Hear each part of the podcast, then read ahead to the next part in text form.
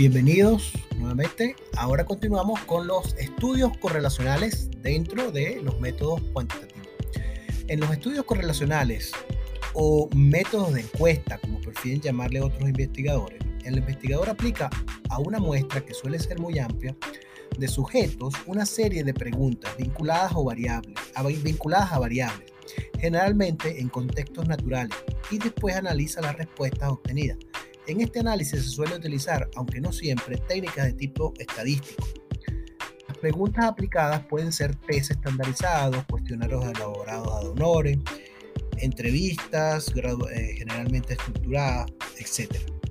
En todo caso, generadores de respuestas susceptibles de ser tratadas numéricamente. Estas preguntas se supone que han de ser indicadores válidos y fiables de las variables que queremos estudiar.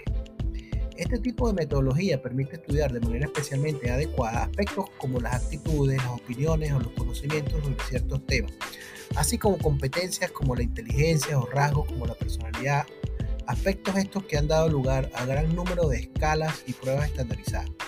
Este tipo de variables son difícilmente manipulables en laboratorio y por ello los métodos experimentales rara vez van a resultar adecuados para estudiar. Por otra parte, existen también razones de tipo ético que nos impiden manipular ciertas variables, aunque teóricamente fuera posible.